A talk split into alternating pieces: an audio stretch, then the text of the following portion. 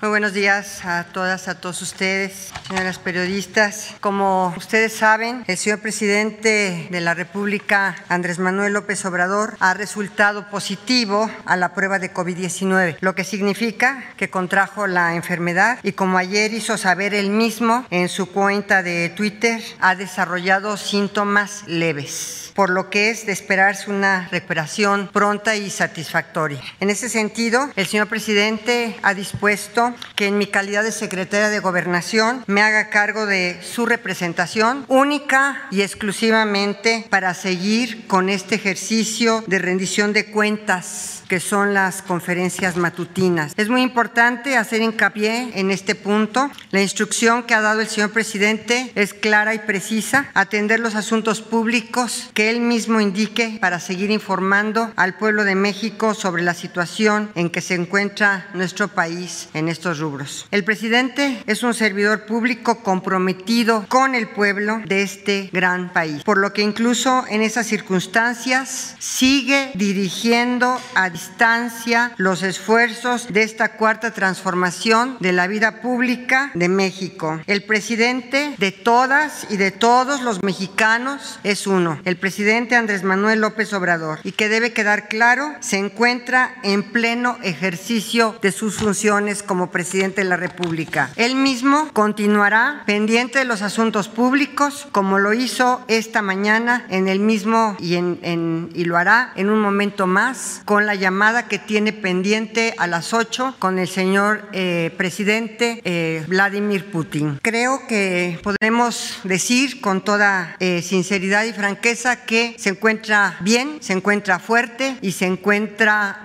resolviendo y al pendiente de todos los asuntos públicos y coordinando y atenderá de manera remota algunas reuniones y continuará dando las instrucciones necesarias. También quisiera hacer un llamado a la población para que continúen acatando las recomendaciones de las autoridades sanitarias.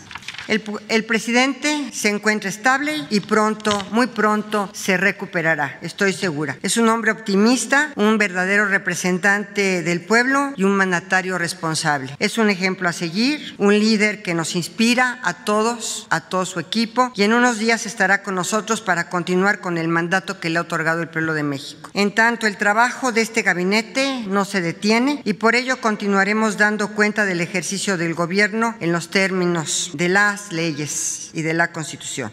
Eh, hoy es el día de informar quién es quién en los precios de las gasolinas y yo le pediría a nuestro señor procurador que eh, haga uso de la palabra. Eh, así que, por favor, Ricardo, si nos puedes dar cuenta de cómo están los precios. Secretaria, muy buenos días, muy buenos días a todas y a todos ustedes. Un afectuoso saludo al señor presidente que nos está observando y hago, hago votos por su pronta recuperación. ¿Quiénes quieren los precios de los combustibles? En las gasolinas tenemos que el precio más alto y el margen más alto lo encontramos en Mascota, Jalisco, 22 pesos con 14 centavos por litro, 3 pesos 35 centavos de margen de franquicia Pemex, mientras que el más económico con el menor margen también de franquicia Pemex lo encontramos en Isidoro Montes de Oca, Guerrero, 18 pesos 32 centavos por litro, 24 centavos de margen. Para la gasolina premium, el más alto Combustibles BP en Iztapalapa, aquí en la Ciudad de México,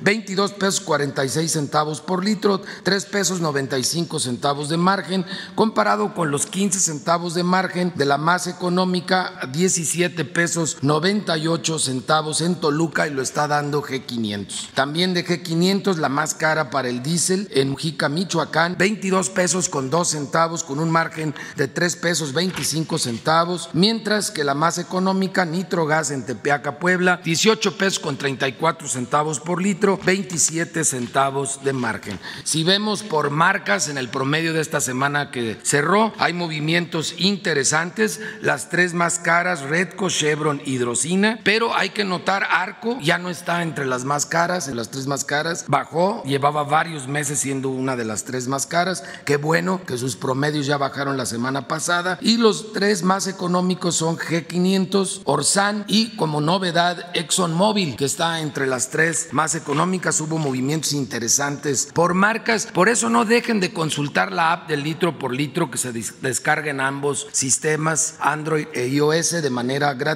porque ahí pueden ver ustedes exactamente quién está dando, en dónde ustedes viven el mejor precio para el diésel y las gasolinas. Con corte el día 22 de enero, el precio de la mezcla mexicana de petróleo 51 dólares con 11 centavos. Ese mismo día, el diésel 20 pesos con 4 centavos, el promedio nacional en México, la premium 19 pesos con 92 centavos y la regular 19 pesos con 45 centavos. El señor presidente me pidió que por favor explicara cómo funcionaba el estímulo fiscal al diésel y a las gasolinas. Eh, esto tenemos que tomar en cuenta cuál es el precio de referencia o el precio referente. Este precio, como ustedes pueden ver, se construye con el precio internacional del petróleo, la logística por el traslado de ese petróleo a las refinerías y los volúmenes de gasolinas, el margen de los mayoristas y luego el IEPS y el IVA. Y eso nos da el precio de referencia. Hay dos factores muy importantes que además todos los ciudadanos lo vemos con frecuencia que influyen directamente en este precio. Uno es el precio del petróleo y el otro es el tipo de cambio del dólar. Estos dos factores. Ustedes han visto semana con semana que ha venido subiendo poco a poco el petróleo, también ha venido subiendo el tipo cambiario. El señor presidente desde que empezó esta administración determinó que en los precios del día 30 de noviembre del 2018 fueran los precios base. Ese precio base del día 30 de noviembre del 2018 es al que se le ha venido aumentando el promedio de la inflación del 2019 y la inflación del 2020. Esto lo estoy informando después de una reunión que tuve con el secretario Herrera, quien eh, no, no se explicó a detalle cómo funciona este apoyo, este apoyo, este estímulo fiscal al diésel y a las gasolinas. El estímulo más alto que se ha dado en esta administración fue en mayo del 2019 a la gasolina regular y en ese mes fueron dos pesos. Hasta ahorita no ha vuelto a entrar en, esta, en estas fechas recientes, en este año 2021, este estímulo, pero pudiera ser, si continúa aumentando el dólar o el precio del petróleo, que el estímulo vuelva a utilizarse, pero que estemos todos claros y tranquilos de que este estímulo entra precisamente para evitar aumentos abruptos a los combustibles, a la gasolina, al diésel y que este estímulo fiscal, si bien no se ha utilizado este año, si se llega a utilizar, entra en cuanto el tipo cambiario y la mezcla del petróleo alcanzan el precio que sobrepase ese precio base de 30 de noviembre del 2018 más la inflación de esos dos años. En verificaciones atendimos precisamente a través de la app de litro por litro 859 denuncias, subieron mucho las denuncias en esta semana, lo hicimos a través de 204 verificaciones o visitas y siete gasolineras no se dejaron verificar. Ya las estamos preparando para un operativo especial con la Guardia Nacional y además para que lo tomen en cuenta los consumidores, es una gasolinera que se llama Gasolinera San Sebastián en Cuatlancingo, Puebla, la gasolinera Gas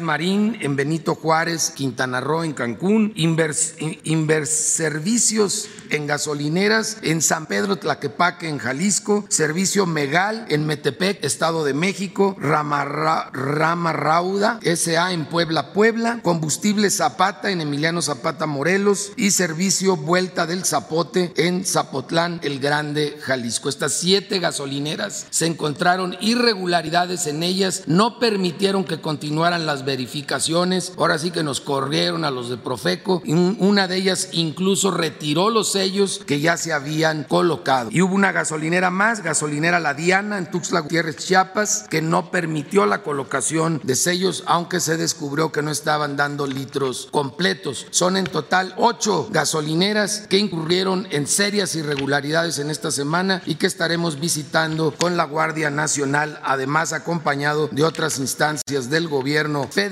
como la CRE y la CEA, pero también estaremos dando vista a la Fiscalía General de la República. En la app de litro por litro, la gasolina regular más barata la encontramos en G500, 16 pesos con 59 centavos en Querétaro, Querétaro, y a 17 pesos con 14 centavos de Valero en Apaseo el Alto, Guanajuato. La más cara, 21.95, franquicia Pemex en Mascota, Jalisco, y BP 21.58 en Chilpancingo, Guerrero. Para la premium, la más barata, G500, 18 pesos 29 centavos en Toluca, Estado de México, y 19.29 gasolinera 1 en Atopan, Veracruz. La más cara, 22.99 de BP en Iztapalapa, aquí en la Ciudad de México, y 22.79 de Shell en Naucalpan, en el Estado de México. La más económica del diésel, 15.79 franquicia Pemex en Culiacán, Sinaloa, y Arco, 17.99, con les digo ya bajó bastante sus precios en Culiacán, Sinaloa. La más cara, 22 pesos 51 centavos, franquicia Pemex en Chilapa de Álvarez Guerrero y 21.94 G500 en Jica, Michoacán. Pueden ver ustedes cómo de la misma marca en unos lugares puede ser la más barata y en otros la más cara. Por eso la importancia de que tengan la app del litro por litro para checar en dónde ustedes viven qué y en dónde les conviene cargar. También ahí señalamos cuáles han sido sancionadas para que tengan mucho cuidado y seguimos recibiendo sus denuncias y sus quejas a través de la misma app. En el gas LP para tanque estacionario el precio más alto con el margen más alto está en Azcapotzal, Ciudad de México, ya lleva rato así, 13 pesos 69 centavos por litro. 5 pesos 27 centavos de margen, comparado con un peso 7 centavos de margen que tiene Saltigas en Saltillo, Coahuila, 9 pesos con 30 centavos precio al público. En cilindros de gas, Sagaz, el precio más alto con el margen más alto, 10 pesos con 88 centavos. Estos angelitos no le pierden. En Pitiquito, Sonora, 24 pesos con 69 centavos por kilo. El más económico para cilindros gas, La Encantada, pues bueno, sí tienen precios encantados 18 pesos con 70 centavos por kilo en Saltillo, Coahuila, 2 pesos con un centavo de margen. En general, estabilidad en los precios del gas LP, a excepción de dos plazas que también me pidió el señor presidente que comentara. Le habían preguntado sobre Hermosillo, el precio del gas LP en Hermosillo que se sentía más caro que en el resto del país. Y sí, tienen razón, Hermosillo es la plaza más cara del país y estamos presentando esta información a la Comisión Federal de Competencia Económica porque parece que ahí se están poniendo de acuerdo para dar caro los que venden gas LP en Hermosillo, solo en Hermosillo. Y también haciendo esa revisión a raíz de lo que le preguntaron al señor presidente, revisamos otra plaza que está igual que Chetumal. En Otón Blanco, en Chetumal, también el precio está por arriba del resto del país, por arriba del, del promedio nacional y también tiene que ver con que se están poniendo de acuerdo los proveedores de gas LP. Esas son dos plazas, Chetumal, Otón Blanco en Quintana Roo y Hermosillo, Sonora, que estaremos pasando la información a la Comisión Federal de Competencia Económica para que revise a fondo el tema. Realizamos 84 verificaciones en el tema de gas, tres resultaron con infracción. Afortunadamente, a diferencia de las gasolineras, todas se dejaron verificar y encontramos un 2% de cilindros que estaban en mal estado y que tienen que salir del mercado. Muchas gracias. Muchas gracias, señor Procurador. También informarles que las reuniones de seguridad continuarán realizándose, hoy fue una de ellas, realizándose a las 6 de la mañana con, el, con todo el gabinete de seguridad. Desde luego también está en este momento la presencia del gabinete de salud en razón de todas las eh, eventualidades y todos los eh, temas que quieren eh, plantearse.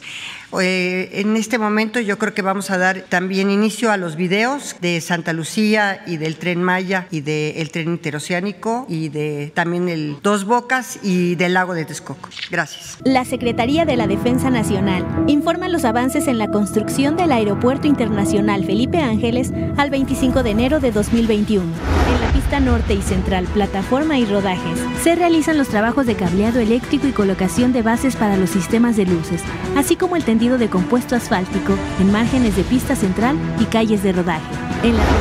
Pasajeros, se continúa con la instalación de puertas automáticas corredizas de doble hoja en salas de última espera.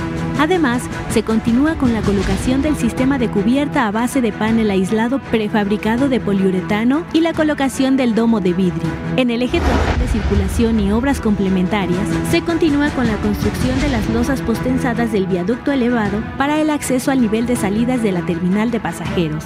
Asimismo, se realiza la excavación y tendido de tuberías de redes eléctricas de media tensión y drenaje pluvial. En la vialidad y barda perimetral, se efectúa la construcción de barda prefabricada de concreto armado y la preparación de remate de rejas con picos de seguridad. En la interconexión vial tramo caseta Tultepec-Santa Lucía, se da inicio a la construcción de los muros mecánicamente estabilizados para el paso vehicular. A su vez, se realiza la ruta alterna para poder trabajar libremente en el área. En la base aérea militar número 1 se avanza con el recubrimiento de la cabina de la torre de control. A la fecha, se han generado 67.614 empleos civiles. Faltan 420 días de construcción. Gobierno de México. Es 22 de enero y ya empezaron a llegar los primeros equipos a dos bocas. Estas son las desaladoras de la planta combinada.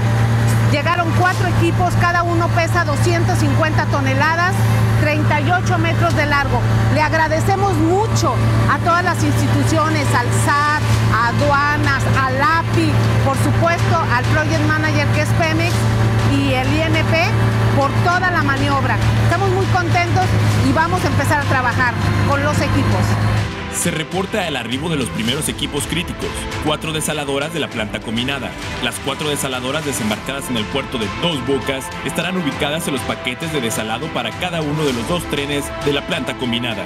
Su tiempo de fabricación fue de 18 meses por la empresa Cameron en diferentes partes del mundo, especialmente los recipientes, en los talleres de China. Miden 38 metros de largo y pesan 250 toneladas cada una. En la maniobra de desembarque participaron diferentes instituciones como el SAT, aduanas, API y la Marina, junto con Pemex, IMP y la Secretaría de Energía, verificaron el contenedor. La movilización de los equipos en tierra corre a cargo de la empresa especializada Mamut.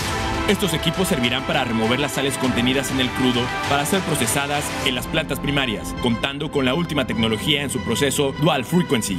Durante el proceso remueven la sal en el crudo con el uso de unidades de potencia, haciendo pasar el alto voltaje por un set de electrodos que se encuentran en el interior del recipiente. Tecnología mexicana del IMP. Mientras tanto, en el área de proceso, continúan los trabajos en los frentes aperturados de las subestaciones eléctricas, estructura de vacío, cimentaciones superficiales de las desaladoras y tanques de residuo de vacío.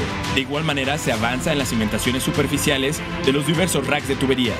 En el área de edificios administrativos, se trabaja en instalaciones eléctricas subterráneas y trabajos de soldadura y vaciado de concreto. En el cuarto de control, continúa el montaje de andamios de carga de obra falsa para los de azotea y el vaciado de concreto en columnas y muros perimetrales. En el área de almacenamiento, continúa el trabajo de tanques verticales en obra mecánica y en montaje de estructura de domo, y se reporta la descarga en sitio de las primeras columnas correspondientes a las estructuras de los tanques esféricos. En servicios de integración, los trabajos de construcción del acueducto y gasoducto continúan en desarrollo, así como la conformación de la plataforma en el patio de recepción de equipos. En materia de sustentabilidad, continúa el cultivo de más de 60.000 plantas de ornato, Gobierno de México. Tren Maya, reporte de avances. Semana 23 de 157. En el tramo 1, continuamos labores de desmontaje de vías y avanzamos en la construcción de obras de drenaje transversal. En el tramo 2, progresamos con los trabajos de corte y terraplén, adquisición de derecho de vía y la fabricación de balasto. En el tramo 3, proseguimos con la dictaminación y el acompañamiento arqueológico de Lina y avanzamos en la construcción de pasos peatonales y vehiculares. En el tramo 4, continuamos con la elaboración de su brazante, las labores de demolición de carpeta y trabajamos en la construcción de obras de drenaje transversal. El tren Maya avanza en paralelo con distintas actividades en sus cuatro tramos con obra. Los trabajos de terracería consisten en 1. Desmonte, retirar el material vegetal. 2. Despalme, retirar una capa que cubre la superficie, compuesta principalmente de arcilla. 3. Excavación, con el objetivo de alojar la terracería. 4. Terracería. Se coloca una capa de subyacente, luego subrasante y se inicia la formación de la estructura del pavimento. También realizamos trabajos de estabilización que consisten en compactar con cal para fortalecer el terraplén y estabilizar la plataforma con un material local. Con la construcción del drenaje transversal, restablecemos la continuidad de la red de drenaje natural del terreno a partir de dos estructuras como las alcantarillas tubulares de concreto. La obra del tren Maya optimiza sus procesos y actividades de obra para activar trabajos en paralelo en sus cuatro tramos. El tren Maya avanza. Gobierno de México. Construcción del tren interurbano México-Toluca. Reporte semanal. Esta obra ha generado 17.500 empleos directos y 35.000 indirectos a lo largo de su construcción. Tramo 1, 36 kilómetros. Avance a la fecha 99.6%. Viaductos y terracerías. La obra civil está concluida en tres viaductos y cuatro tramos de terracerías, dando continuidad a 41 de 58 kilómetros, incluyendo el bitúnel. Viaducto 4. Se han terminado todas las losas superiores de este viaducto. En breve, se procederá al desplazamiento de la autosimbra para su posterior desmantelamiento.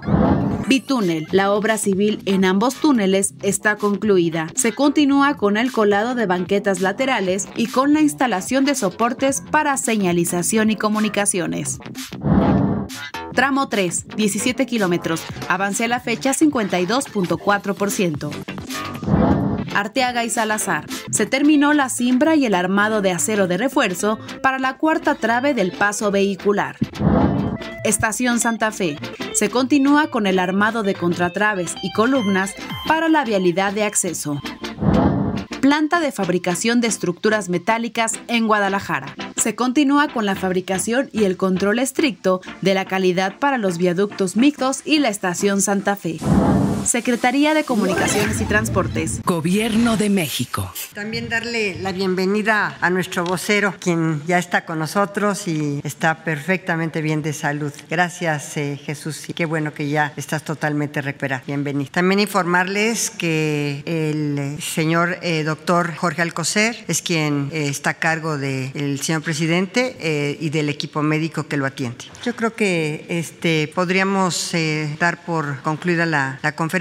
Tenemos eh, que estar al pendiente de la llamada del señor presidente con el eh, presidente Putin a las 8 de la mañana. Y no sé si Jesús, hasta ahí llegamos o uno o dos preguntas. ¿Las preguntas para mañana? Una o dos preguntas con mucho gusto. A ver, tú, tú, y luego ella. A ver, sí, adelante. Gracias, secretaria. Lisbeth Álvarez, de Grupo Político y ZMG Noticias. Eh, secretaria, nada más saber cómo se encuentra la familia del presidente, si también está resguardada, sus hijos, su esposa, y también preguntarle a usted si no debería estar también resguardada porque estuvo en esta gira del presidente. Muchas gracias. Lo primero es, está con su familia, pero desde luego con todas las medidas eh, que se tienen que tomar eh, de sana distancia, inclusive dentro de su familia, pero está con su familia y está resguardado en su casa. En relación a mí, yo llegué el, precisamente este domingo y me hice la prueba rápida y me hice la otra prueba. La prueba rápida salió negativa y me hice la prueba que me entregarán entre hoy y mañana, la PCR. Ella primero y después si quieres tú ya con eso. Porque tenemos que ir a estar pendientes de la eh, llamada que va a hacerle el presidente Andrés Manuel López Obrador al presidente Putin. Adelante. Gracias, secretaria. Buenos días. Mi nombre es María Luisa Estrada. Vengo del estado de Jalisco y soy sí. del canal La Grillotina Política. Dos temas rapidísimo, este, licenciada. Una, eh, quisiera saber si es posible que está encabezando esta mesa que se llama Mesa de Justicia por la licenciada eh, Paulina Telles. Es una labor bien importante porque está cambiando el rumbo de los penales. Hay programas muy importantes y la otra que ahí es donde se lleva lo del programa de esta cuarta transformación que es de amnistía. Entonces, la aquí es eh, más bien sería como una petición y una pregunta, si es posible que se diera a conocer en la conferencia, eh, pues ya conocía como la mañanera, cómo trabaja la mesa de justicia, los programas que están sacando en los penales, el cambio que ha tenido increíble Santa Marta, Catitla, y este, también preguntar si usted eh, sabe cómo va el caso de la mujer indígena de los Altos de Chiapas, de San Juan Chamula, de María López Pérez, quien fue eh, condenada por 25 años por un homicidio que no cometió. Si usted está enterada de la situación, cómo va la situación, y de la compañera periodista Patricia Aguilar Romano, que fue detenida el año pasado por órdenes del Procurador General de Tepic Nayarit, así como del gobernador. En su momento presenté las pruebas y saber cómo va el, el asunto de la compañera Patricia Aguilar. Ese sería una. Y por último, el otro planteamiento rapidísimo. Eh, toco este tema porque sé que usted es una persona muy comprometida con los derechos de la mujer, sobre todo el defender eh, que no se ejerza violencia contra la mujer. hay una situación que está, se está como que pasando simultánea, que es sobre pues, la violencia que se ejerce a nivel piso con compañeros de, eh, llames periodistas, reporteros, comunicadores, hacia compañeras, ya sea periodistas, cadoras, reporteras o eh, como le quieran llamar. Está el caso, que ya es muy conocido, del el señor Paul Velázquez,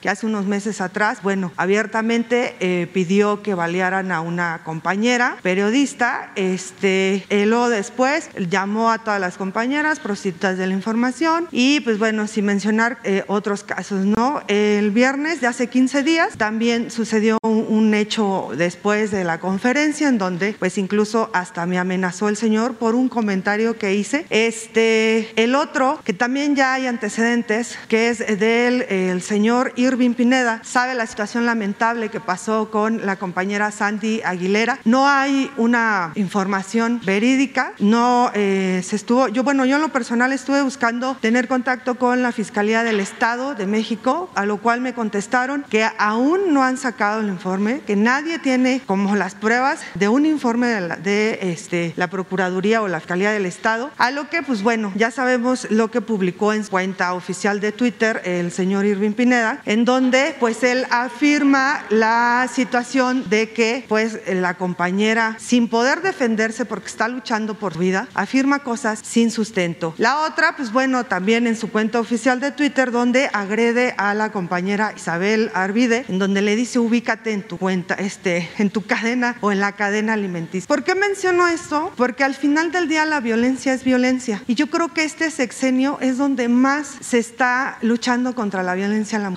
llámese física, psicológica, emocional, etcétera, etcétera. Creo que este tipo de situaciones, si se siguen fomentando o se sigue fingiendo que no pasa nada, va a ir en aumento. Entonces, aquí la pregunta es, ¿cuáles son las medidas que se van a tomar al respecto y por qué se permite este tipo de situaciones en algo que es como pues las conferencias presidenciales? Eso sería todo. Muchísimas gracias por su respuesta. Lo primero que te quiero decir es que efectivamente por instrucciones del presidente en la Secretaría de Gobernación se estableció una unidad para el fortalecimiento del sistema de justicia.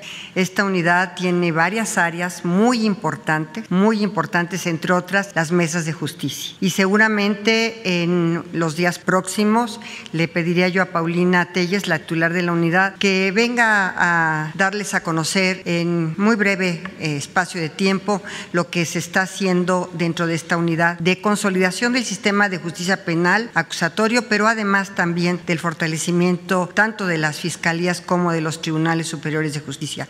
Y estamos eh, realmente comprometidos en el fortalecimiento a este sistema de justicia y en las mesas de justicia seguramente, y lo voy a tratar con ella el día de hoy, de estos dos casos que tú señalas, porque cualquier caso que llega a las mesas de justicia es atendido de manera muy eficiente, la verdad, y de manera muy pronta. Entonces voy a ver este, esta situación de la periodista y de esta mujer indígena, que ambas están privadas de su libertad, hasta donde tú estás manifestando de manera injusta. Vamos a verlo. Por otra parte, en relación a la violencia contra la mujer, una de las prioridades de la Secretaría de Gobernación, también por instrucciones del señor presidente, es, fíjate, una transversalidad entre todas las instituciones del gobierno, le llamamos Grupo Interinstitucional en contra de las violencias de género, y tiene toda esta transversalidad de todas las instituciones del Estado mexicano a los tres niveles de gobierno un solo objetivo. Uno, solamente uno, ¿eh? que que la mujer pueda acceder a una vida libre de violencia. Ese es el único objetivo que tiene, el único objetivo, erradicar la violencia psicológica, política, emocional, física, económica, toda la que estás diciendo tú también de, la discriminación, la simetría, la, eh, pues, el sistema patriarcal, el machismo, todo lo que implica realmente que la mujer esté viviendo una eh, violencia género. Entonces, esto, está, este grupo interinstitucional que nos reunimos cada semana, cada semana, intersecretarialmente, tiene ese único objetivo. Así que a mí me gustaría que, y también a través de la unidad de justicia, se pudiera eh, ver y analizar estos casos y dar un seguimiento puntual en las fiscalías, porque también tenemos un contacto eh, permanente y continuo con las fiscalías eh, para ver cuál es el estatus y el estado que guardan estos dos temas que tú estás señalando, con muchísimo gusto. Y sí, le diré que en los próximos días estará aquí Paulín. Ah, muchas gracias. Por cierto, también informarles que el señor presidente le instruyó aquí a Ricardo, al procurador de la Federal de la Defensa del Consumidor, que hiciera una investigación sobre los cilindros de oxígeno medicinal y lo tendrá para el miércoles. ¿Está bien, Ricardo? Que estés aquí con ellos para que informes sobre todo lo que has. Y con Claudia también, ¿verdad? Porque también en la ciudad se tiene este problema. Perdón, bueno, ¿quién más estaba? A ver. Perdóname. Hay entonces quiero aclarar algunas cosas. Si me permite, por favor, y perdón que esté interrumpiendo la mañanera. A ver. Eh, nada más preguntar si me puedes regalar tu nombre y de qué medio eres, porque está haciendo una alusión a mi persona y entonces, si están utilizando la mañanera en un día tan importante cuando el presidente López Obrador está enfermo, eh, pues nada más eh, preguntarle quién es, usted de qué medio es, si me lo puede decir. A ver, ¿qué les parece? A ver, ¿qué les es que es muy sospechoso eh, lo que está ocurriendo esta mañana y nada más en torno a lo que están preguntando, bueno, pues eh, si me permite nada más 30 segunditos para, para dar la réplica en torno al caso de una, eh, de una compañera periodista que, que estuvo aquí, que lamentablemente tuvo un problema personal. Lo único que se ha consignado es lo que han emitido, inclusive un comunicado de la Fiscalía General del Estado de México. Eh, se han pues manifestado los hechos y los datos duros en torno a lo que ha ocurrido. En ningún momento se le ha faltado el respeto a nadie. Y bueno, regresando al tema, eh, al tema de lo que está ocurriendo aquí en Palacio Nacional, la pregunta que yo tengo es, eh, más allá de usted que ya se aplicó una prueba de antígenos y una prueba PCR, eh, ¿hay algunos otros funcionarios que están, que, se han sometido a alguna prueba, que están trabajando desde casa? Lo, contaba bien hace un rato el titular de gobernación, el, el, titul- el canciller Marcelo Ebrard. ¿Alguien más está en- con pruebas PCR? ¿Alguien más está? Seguramente este, todos los que hemos estado en contacto con el presidente, inclusive los que estuvieron el propio, el mismísimo viernes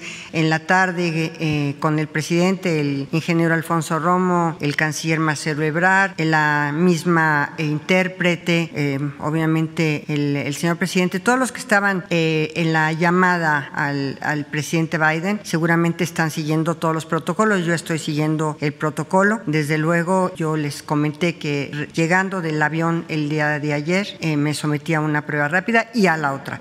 Y seguramente todos los que están ahí vamos a seguir estrictamente las indicaciones y el protocolo que nos va a indicar el equipo de, eh, sec- del Cuando, el sector salud. presidente, cuando dicen que el presidente está en su domicilio, nada más para aclarar un, poquito, eh, ¿permanece aquí en Palacio Nacional o el presidente se fue a su Está en su domicilio de domicilio, hasta donde yo tengo conocimiento, está en su domicilio particular. ¿Está en Palacio aquí? Está en Palacio Nacional. Lo podemos confirmar que está en el domicilio que bueno, tiene en aquí Palacio está el vocero, Nacional. está el Palacio Nacional, está en Palacio Nacional. ¿Su familia se sometió a más pruebas porque estuvo su hijo y estuvo su esposa en la gira? El- eh, están siguiendo todos los protocolos que los médicos están, eh, les están eh, aplicando y les están señalando y desde luego el presidente está eh, en, bueno, no sabía yo que estaba en Palacio Nacional, pero qué bueno que nos dice el señor vocero que está en Palacio Nacional y seguramente está siguiendo todos los protocolos y la sana distancia y todo lo que las indicaciones de los eh, les están eh, manifestando y diciendo. ¿Su esposa está bien? Sí, hasta donde yo tengo conocimiento, está bien y no es negativa. Negativa la prueba PCR. Los médicos son militares y del Instituto Nacional de Nutrición, nada El más que para confirmar ese encabeza, dato. le decía yo que el que encabeza el equipo de médicos que está atendiendo al señor presidente es el doctor Jorge Alcocer. Le aprecio estos minutos. Yo creo que ya dos más porque vamos a ir a, a la conferencia de- del presidente. A ver, bueno, tú que estabas en la lista de espera desde el viernes. Gracias, secretaria, por su tiempo. Buenos días. Eh, mi nombre es Polo Puga, del canal de YouTube Política para la Banda y el canal de Polo Puga. Eh, secretaria, pues a nombre de todos en las benditas redes sociales son millones de mexicanos que obviamente se suman a las oraciones, que le quieren hacer llegar también esa buena vibra al presidente y decirle que no se quebre. No solamente México lo necesita, también en América Latina está haciendo historia el licenciado Andrés Manuel López Obrador. Secretaria, durante el pasado fin de semana, Alejandro Encinas, secretario de Derechos Humanos perteneciente a la CEGOP, dio a conocer que su Consejería Jurídica aptó una denuncia ante la Fiscalía General de la República por las filtraciones publicadas el pasado miércoles por el PAMLET Reform, en las que difundió información confidencial de una investigación en curso relacionada al caso Ayotzinapa. En el mensaje en el que el subsecretario informó sobre esta denuncia, exhortó que se investigaran a los servidores públicos responsables. Sin embargo, no menciona nada sobre algún tipo de sanción para el medio encargado de difundir la comprometedora información que podría poner en riesgo dicha investigación. Según el artículo 27, fracción novena de la Ley Orgánica de la Administración Pública Federal, es una obligación de la Secretaría de Gobernación vigilar que las publicaciones impresas se mantengan dentro de los límites del respeto a la vida privada, a la paz y moral pública y a la dignidad personal, que no ataquen los derechos de terceros, no provoquen la comisión de algún delito ni perturben el orden público. En atención a este artículo, la Secretaría de Gobernación que usted, la Secretaría de Gobernación que usted encabeza, considera que el diario Reforma está pasando por encima de los derechos de terceros y sobrepasando los límites del respeto a la vida privada de las víctimas de Ayotzinapa, tiene contemplado hacer algún tipo de apercibimiento o llevar a cabo una sanción de otro tipo para Grupo Reforma y si me permite un segundo temita muy breve. Yo lo que les puedo decir es que efectivamente se presentó ante la Fiscalía General de la República eh, una denuncia en relación a quien resulte responsable de la filtración de este documento, de esta declaración. Sí quiero decirles que es muy grave, es muy, muy grave, porque pone en riesgo no solamente la investigación, sino que en realidad pone en riesgo la propia, la propia vida y la integridad de varias personas que están, que se relacionan en esta, en esta investigación y en esta filtración. Eso es muy grave. Por eso se decidió poner esta, interponer y denunciar ante la Fiscalía General de la República esta situación, esta filtración. En relación al, al medio, yo quiero decirles que lo siguiente, que no solamente por instrucciones del señor presidente, por convicción del señor presidente, sino por convicción propia, la libertad de expresión en este país es libérrima, libérrima, y lo subrayo, es absolutamente respetable y los que realmente tienen la responsabilidad es quienes filtraron esta información al medio de comunicación. Eso es lo que yo puedo decir. Ok, este, un segundo tema rápido. Desde el año pasado, secretaria, se aprobó la ley Olimpia en el Código Penal Federal donde se sanciona con multas de hasta 87 mil pesos y de 3 a 6 años de prisión a quien cometa alguno de los delitos contemplados en la misma. En días recientes, nuevamente se ha puesto en tendencia entre las mujeres mexicanas esta ley debido a que se ha destapado una red de influencers quienes no solo han distribuido sin autorización contenidos íntimos de mujeres consideradas figuras públicas, sino que además han provocado el estado de inconsciencia para abusar de sus propias compañeras. Muchas mujeres en nuestro país no se sienten seguras al interponer una denuncia por violencia digital debido a lo tardado de los procesos, además de que en muchos de los casos las propias autoridades revictimizan a las afectadas o no les brindan la atención ni psicológica ni legal y mucho menos de seguridad para que lleven a cabo las investigaciones correspondientes, tal y como sucedió en el, en el propio caso de la precursora de esta ley, Olimpia Coral, quien denunció que las autoridades de su estado la juzgaron por los videos que fueron distribuidos sin su consentimiento. Le pregunto, ¿cómo es que les están capacitando a los trabajadores de la Fiscalía y Ministerios Públicos para evitar este tipo de tratos y considera necesario la implementación de más capacitaciones especializadas para atender este tipo de violencia digital y qué mensaje le enviaría a todas las afectadas para que se atrevan a denunciar ante las autoridades y que esto no solo quede en una denuncia dentro de las redes sociales. Pues ese es otro tipo de violencia, la violencia digital, por cierto. Cada día es más amplio el espectro de violencia que sufren las mujeres. Es exactamente esta violencia digital. Y por otra parte, nosotros ya tenemos protocolos muy claros, muy realizados de cómo hacer las investigaciones, tanto en las fiscalías, protocolos con perspectiva de género. Yo pienso que si todas las eh, autoridades eh, tienen esta perspectiva de género al hacer sus investigaciones, al hacer el juzgamiento, a que las mujeres se sientan realmente respaldadas, a que no sean revictimizadas por las propias autoridades, seríamos de verdad otro país. Yo quisiera caminar en ese sentido, quisiera caminar en el sentido de que eh, se hicieran realidad y se siguieran los protocolos eh, que hemos ya publicado y que tenemos ya hechos y realizados eh, por CONAVIM, por InMujeres, para que se puedan investigar y sancionar estas conductas eh, de violencia contra la mujer. No solamente violencia digital, todo tipo de violencia. Hay un tipo de violencia soterrada que es la violencia emocional o la, o la violencia inclusive em, psicológica, que es un tipo de violencia que sufren muchas mujeres. Así que yo creo que vamos a ir avanzando. Yo esperaría de verdad que consolidemos este grupo interinstitucional que también incluya fiscalías locales y a tribunales locales para poder avanzar transversalmente en contra de la violencia que sufren las mujeres. Y esta violencia digital es señaladamente grave por eh, la imagen que de sí misma pueda proyectar una mujer en este tipo de violencia y la afectación que pueda recibir a su imagen, a su integridad psicológica, emocional, personal. Muchas gracias. Yo creo que hasta ahí ya damos por terminado, mi querido Jesús, bienvenido nuevamente. ¿Qué les parece si dejamos para mañana algunas otras preguntas? ¿Perdón? de los exámenes del presidente y del gabinete para, para aclarar este tema de, Yo les digo que mi prueba rápida el día de ayer, por mi hablo, fue negativa y que la prueba del PCR que me hicieron también me darán el resultado entre hoy y mañana. ¿Pero esos resultados se van a dar a conocer? Por supuesto, por supuesto. Cuando el vocero de presidencia, cuando hemos tenido algún eh, funcionario que ha sido contagiado de COVID, se ha dado a conocer gobernadores, legisladores, vocero de presidencia, el mismísimo presidente de la República. No se oculte información. Este gobierno es el gobierno más transparente en todos los ámbitos de la vida pública que yo en mi experiencia de hace ya muchísimos años he tenido. Gracias.